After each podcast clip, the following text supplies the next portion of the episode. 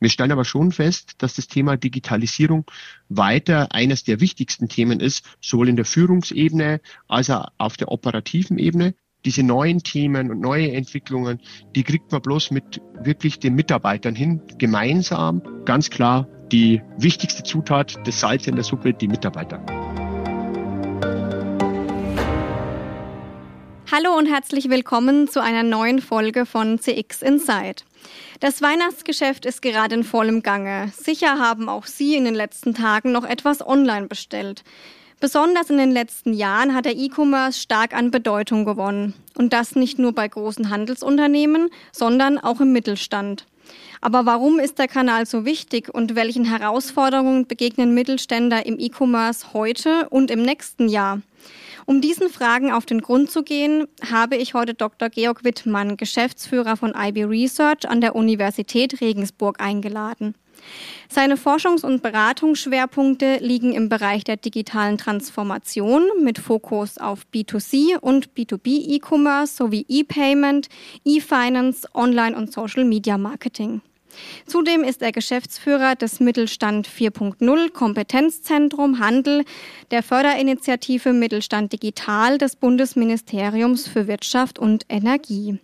Hallo Herr Wittmann, schön, dass ich Sie he heute begrüßen darf. Hallo Frau Baus und vielen Dank für die Einladung. Sehr gerne. Zum Einstieg in unser heutiges Gespräch habe ich eine Studie mitgebracht, und zwar den Digitalisierungsindex Mittelstand 2021-22 von der Deutschen Telekom und Tech Consult. Die Studie trifft sehr gut unser heutiges Thema, denn sie besagt, um ihre digitale Transformation noch weiter voranzutreiben, wollen 25 Prozent der großen und 15 Prozent der kleinen Unternehmen ihr Customer Experience Management weiter ausbauen. Kunden wollen auch online mit den Händlern in Kontakt treten. Um diesen Bedürfnissen gerecht zu werden, möchten 66 Prozent der Handelsunternehmen mit ihren Kunden stärker über digitale Kanäle kommunizieren. Dazu meine erste Frage. Deckt sich das mit Ihren Erkenntnissen, Herr Wittmann, und merken Sie auch, dass sich die KMUs in der Hinsicht verändern? Also hier muss man, glaube ich, zwei Punkte auf jeden Fall unterscheiden. Mhm die äh, Daten oder die Rückmeldung, die man aus der Studie bekommt, nämlich auch zum Beispiel den steigenden äh, Digitalisierungsgrad per se, den, glaube ich, konnten wir jetzt insbesondere durch Corona nochmal mit so einem gewissen Push versehen in den letzten Jahren auf jeden Fall feststellen. Und das sehen wir auch in unseren Studien oder auch in vielen Studien von anderen Forschungsinstituten. Ja.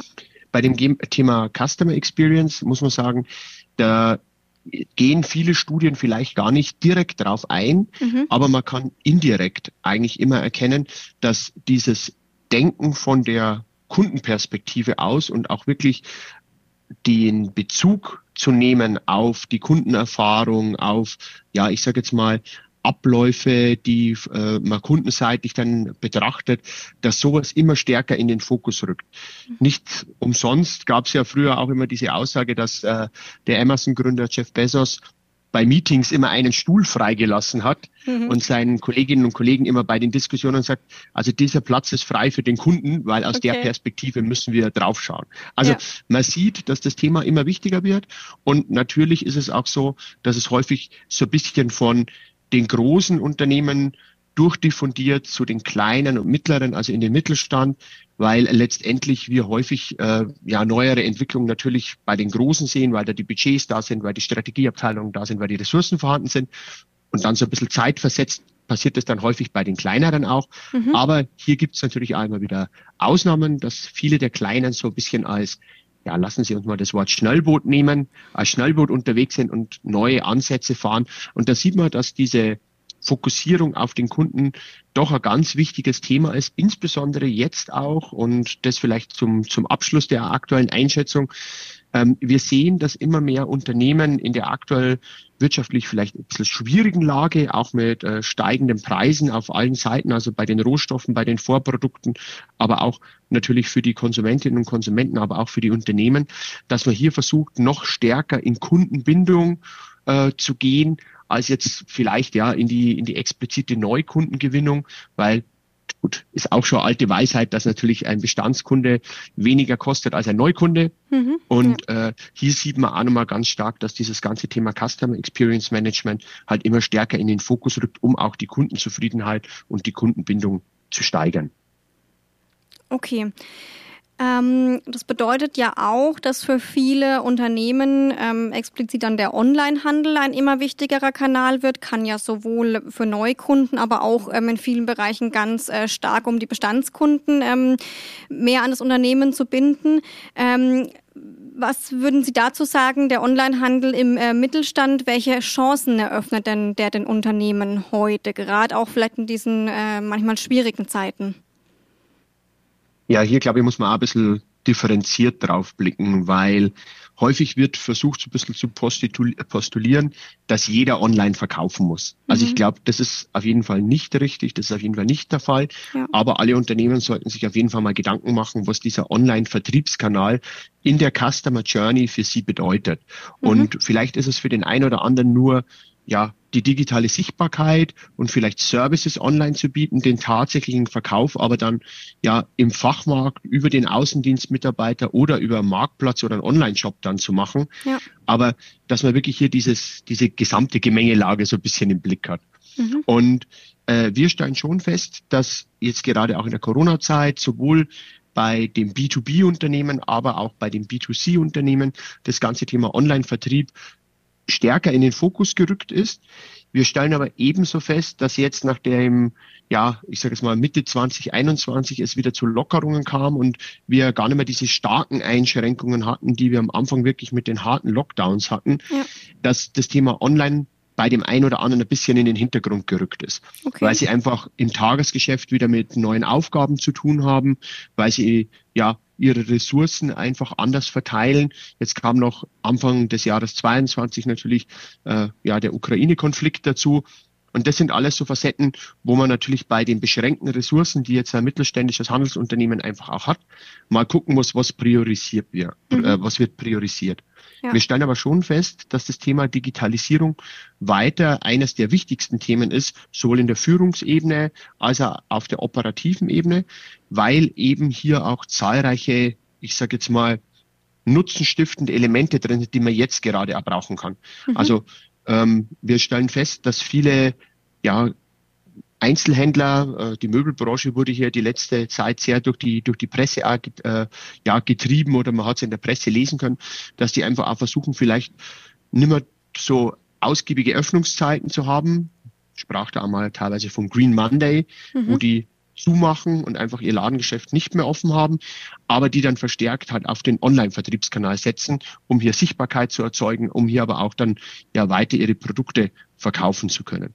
Und wir stellen ebenso fest, dass natürlich im B2B-Umfeld zum Beispiel, ja, der ganze Online-Vertriebskanal neben den bestehenden und ich sag mal, traditionellen Vertriebskanälen wie dem Außendienstmitarbeiter oder der telefonischen Bestellung oder auch ja dem Besuch im Fachmarkt, dass der mittlerweile sich etabliert hat und oftmals auch schon so eine Art Hygienefaktor ist, weil er einfach erwartet wird. Ja. Es ist zwar von Produktkategorie zu Produktkategorie vielleicht ein bisschen unterschiedlicher und hängt auch so ein bisschen davon ab, wie die äh, Kunden an das Unternehmen bisher herangeführt wurden, wie das Unternehmen auch andere digitale Services etabliert hat.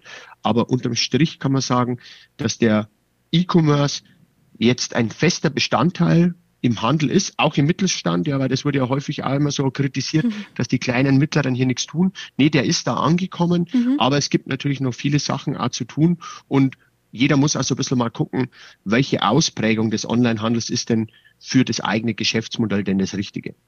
Okay. Ähm, den Stichpunkt, äh, es gibt noch viel zu tun, würde ich gerne äh, an der Stelle aufgreifen. Was sind denn so die Besonderheiten oder auch die Herausforderungen, mit denen besonders der Mittelstand zu kämpfen hat, wenn es um das Thema Onlinehandel geht? Mhm. Also was wir hier äh, immer wieder merken und äh, ja, da hatten wir ja auch schon mit äh, Ihren Kolleginnen und Kollegen öfter einen Austausch, ja. ist das ganze Thema Produktdaten. Also okay. mhm. ich glaube, dass äh, insbesondere auch um eine gute Customer Experience zu haben, brauchen wir einfach vernünftige Dateninfrastruktur und müssen dem Kunden auch ein ich sage mal, One Face to the Customer, also über alle Kanäle ein einheitliches Bild zeigen von den Produkten, von den Services. Und hier stellen wir schon fest, dass an der einen oder anderen Stelle sich hier natürlich große Unternehmen oder auch Hersteller, die ja auch immer stärker in den Direktvertrieb äh, drängen, dass sich die halt hier einfacher tun als jetzt ein kleiner mittlerer Händler, der aus verschiedenen Quellen in verschiedener Qualität Produktdaten bekommt mhm. und die vernünftig aufbereiten muss. Und ähm, das sehen wir momentan schon, dass das eine sehr große Herausforderung ist auf dem Weg hin zu einem ja, E-Commerce, in welcher Ausprägung auch immer, ob es über Marktplätze geht oder ob es im eigenen Online-Shop geht oder auch über eine App, ähm, dass hier häufig die Softwarelösungen für jetzt so einen Online-Shop oder auch für eine App oder auch ähm, um aus den eigenen Systemen heraus einen Marktplatz zu bedienen.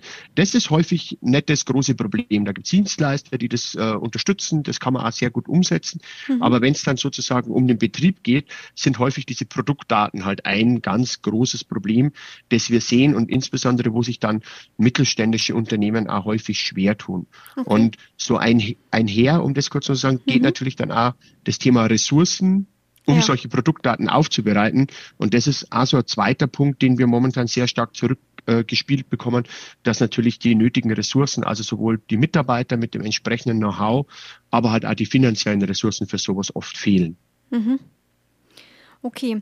Betrifft das dann äh, nur den tatsächlichen Online-Shop oder die Marktplätze oder spielen dann da auch ähm, so Sachen wie zum Beispiel die Logistik eine Rolle? Weil natürlich beim E-Commerce hört nicht damit auf, dass der Shop äh, funktioniert und man da bestellen kann. Da kommt ja hinterher auch noch ganz viel.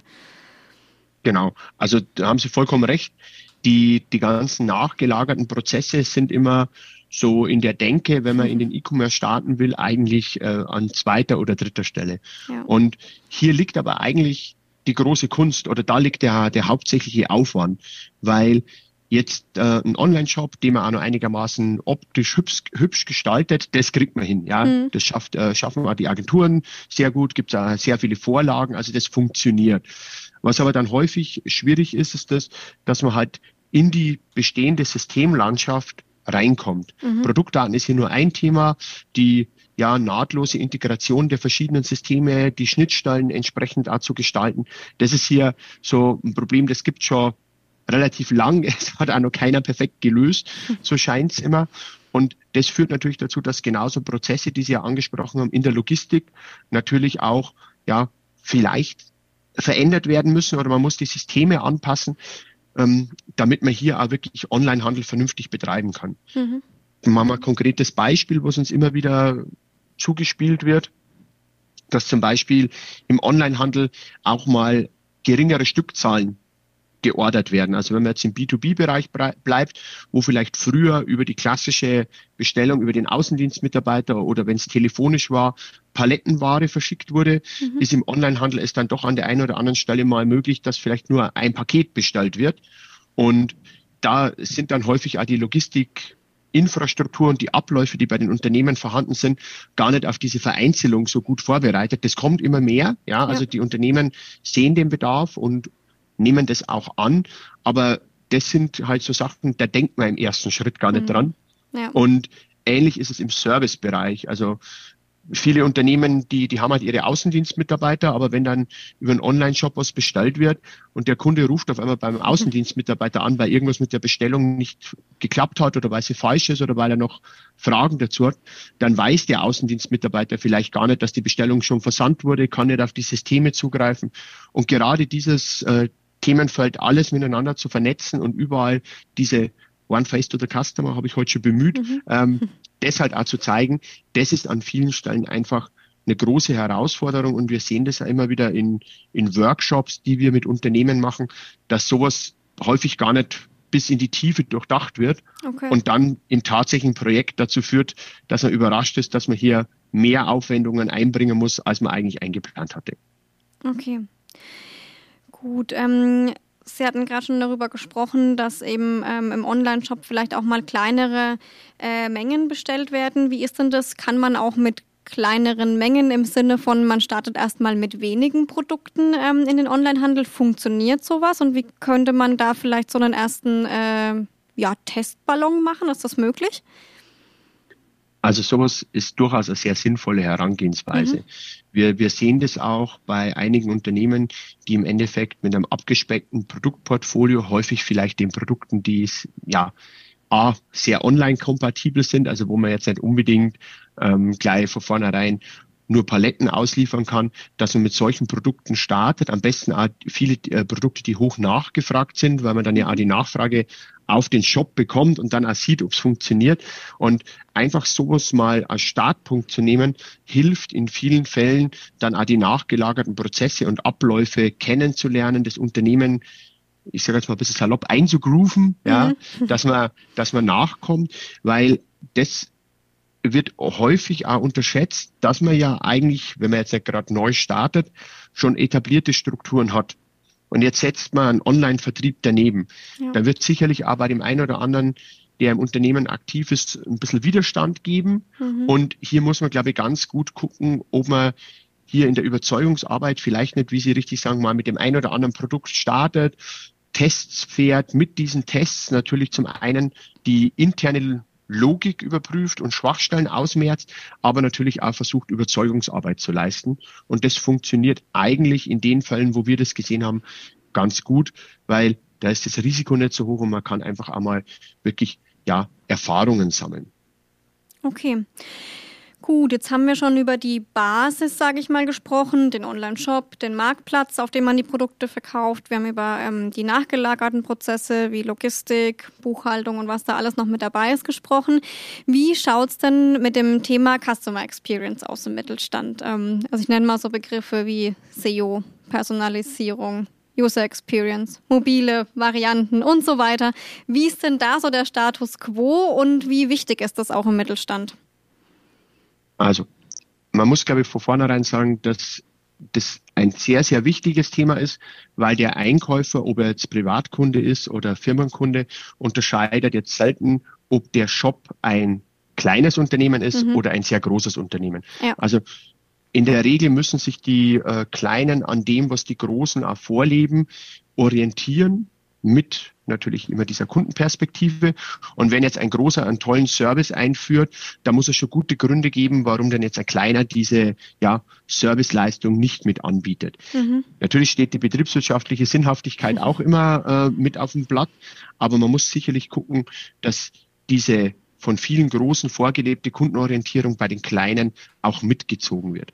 Und hier kommt man häufig auch an den Punkt, dass äh, Customer Experience, also sprich sowas wie Personalisierung, was Sie gerade gesagt haben, Frau Baus, oder aber auch, ähm, ich sage jetzt mal, Login-Bereich, der individualisiert auch sein könnte, ja. dass sowas einfach mitgedacht wird, weil so kann man sich von den anderen Shops auch differenzieren. Mhm. Weil häufig ist es so, dass man ja sowohl im Einzelhandel als auch im Großhandel, wenn man aus dem stationären Bereich in den Online-Bereich geht, dann war man ja früher eigentlich in einer, ich sage jetzt mal ein bisschen ähm, ja, ab, abgemildert oder überspitzt formuliert, so ist wahrscheinlich richtig zu sagen, in einer eigenen Blase. Also man hatte mhm. eine Region, da war das Ladengeschäft bekannt, ja. da hat man seine Kundschaft gehabt. Und beim Großhandel war es im Endeffekt ähnlich, man hat in der Region ausgeliefert.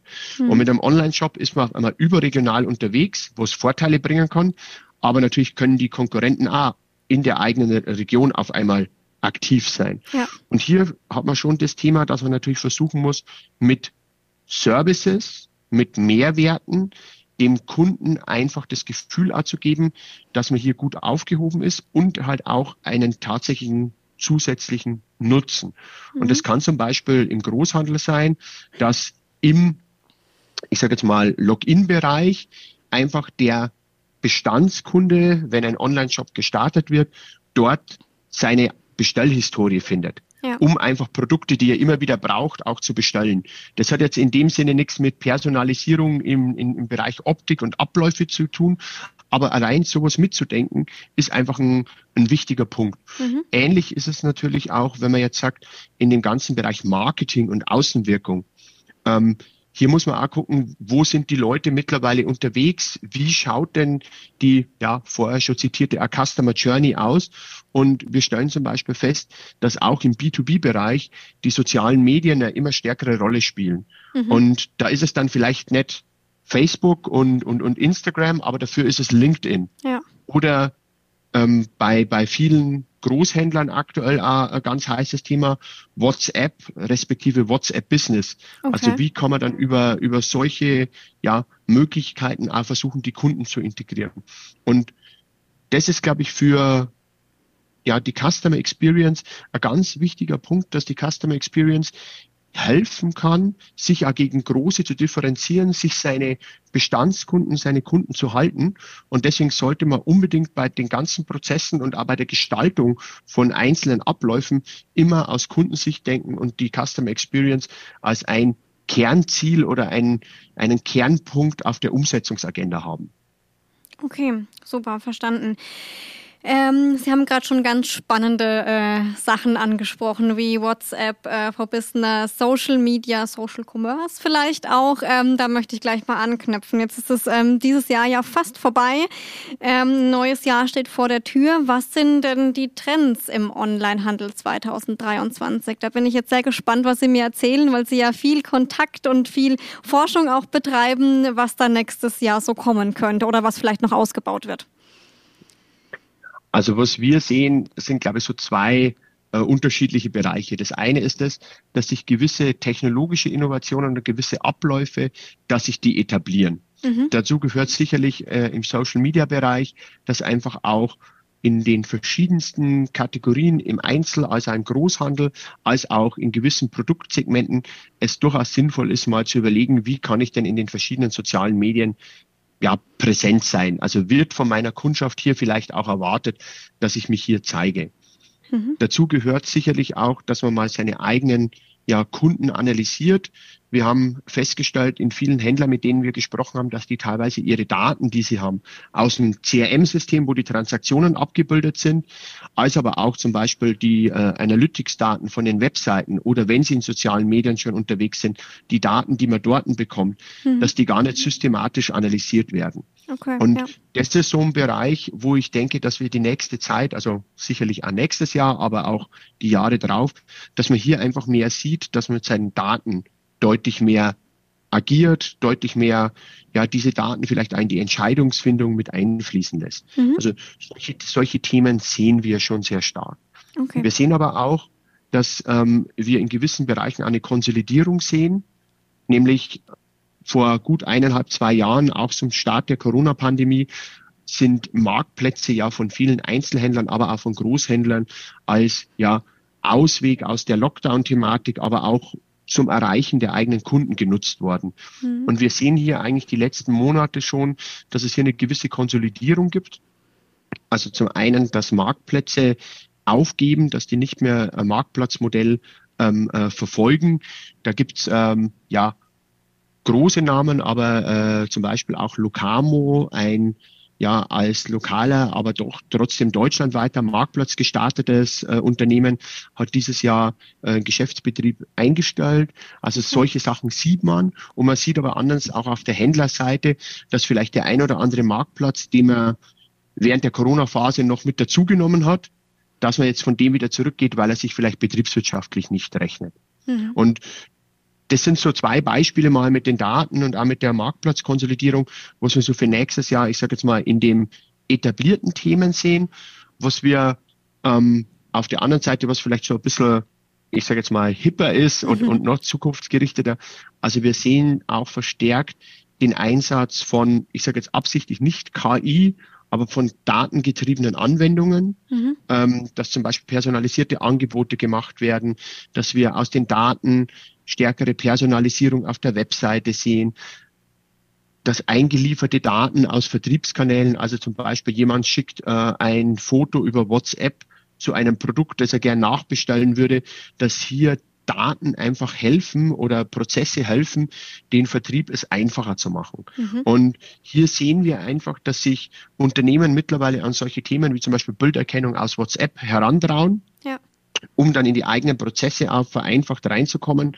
Und da wird die nächste Zeit einiges passieren, also diese datengetriebenen Themen. Mhm. Und äh, ein weiterer Trend, den ich vielleicht mal benennen möchte, ohne jetzt einen Anspruch auf Vollständigkeit, ich glaube auch, äh, dass wir die nächste Zeit verstärkt Digitalisierung, E-Commerce, auch unter dem Gesichtspunkt der Kosteneinsparungen sehen werden. Und das läuft halt häufig in den internen Prozessen, also dass wir IT einsetzen, um zum Beispiel das Lager zu optimieren, um mhm. Sortimente zu optimieren, um Retouren zu reduzieren, um vielleicht auch, ja, die Absatzkanäle optimal auszusteuern. Wir sehen das schon im Marketingbereich, dass da ähm, viel Daten, auch selbstlernende Systeme, dann kommt doch das Wort KI, hier helfen kann, ähm, einfach Werbeanzeigen, Werbebudgets äh, zu optimieren. Und da, glaube ich, werden wir die nächste Zeit auch deutlich stärker sehen, dass solche Themen mit angedacht werden. Und es gibt sicherlich noch weit darüber hinaus weitere Themen wie internationaler E-Commerce. Das ist also so ein Thema, was wir verstärkt sehen. Oder auch der Einsatz von Augmented Reality in, in gewissen Bereichen. Also da gibt es eine ganze Bandbreite. Ja. Ich glaube, das wird den Podcast heute ein bisschen ja, sprengen. wollte ich gerade sagen. Also alles äh, super spannende Themen, ähm, die man sich auch nochmal in einer nächsten Folge vielleicht nochmal äh, konkreter angucken kann. Ähm, eine abschließende Frage ähm, hätte ich noch und zwar, was wäre dann so kurz auf den Punkt gebracht Ihre ähm, Erfolgszutat für den E-Commerce 2023? Ich habe mir das äh, lange überlegt und ich glaube, ich habe eine ganz gute Antwort gefunden. Okay. Und äh, ich würde nämlich sagen, motivierte Mitarbeiter. Ah, ja. Weil mhm. wir, wir sehen das sehr stark, dass es in vielen Unternehmen Ideen gibt, die man vorantreiben will häufig die Mitarbeiter durch ja, Tagesprozesse, durch Routinetätigkeiten in ihren Kapazitäten ganz stark gebunden sind ja. und dann die Motivation, sowas Neues auszuprobieren, was dann noch zusätzliche Ressourcen bindet, mhm. häufig jetzt nicht so groß ist. Und hier müssen die Unternehmen im Endeffekt versuchen, ja, diesen Spagat, ich weiß, dass es momentan sehr schwierig ist, hinzukriegen, weil diese neuen Themen und neue Entwicklungen, die kriegt man bloß mit wirklich den Mitarbeitern hin, gemeinsam. Und dazu muss auch so ein bisschen, ja, jetzt kann man wieder das Change Management, Mindset, alle möglichen äh, ja, Begrifflichkeiten reinschmeißen. Aber wir müssen die Mitarbeiter einfach dazu bringen, dass sie an der Stelle sagen, okay, das interessiert mich, ich bin motiviert, dieses neue Projekt anzugehen. Und das ist, glaube ich, in der nächsten Zeit eine der großen Erfolgsfaktoren, dass man mit den Mitarbeitern diese Projekte vorantreibt. Denn ohne die geht's nicht, intern, extern, aber es geht auch nicht ähm, so über die Mitarbeiter hinweg, weil das auf Dauer ja auch betriebswirtschaftlich dann zum Scheitern verurteilt sein wird. Also ganz klar die wichtigste Zutat, das Salz in der Suppe, die Mitarbeiter. Okay, super. Finde ich einen ganz tollen Tipp. Ähm, abseits von den ganzen IT-Themen und Technikthemen und KI und was es alles gibt, auch mal den Faktor Mensch nochmal in den Mittelpunkt zu rücken. Super. Vielen Dank, Herr Wittmann, für die ja, sehr kurzweilige äh, Folge heute, für die vielen interessanten äh, Insights, die Sie mitgebracht haben. Und wie gesagt, ich würde mich sehr freuen, wenn wir uns gleich zu dem ein oder anderen Thema dann im Speziellen auch nochmal hier wieder treffen im Podcast. Sehr gerne. Ich bedanke mich für die Einladung und freue mich, wenn wir mal wieder sprechen können. Super.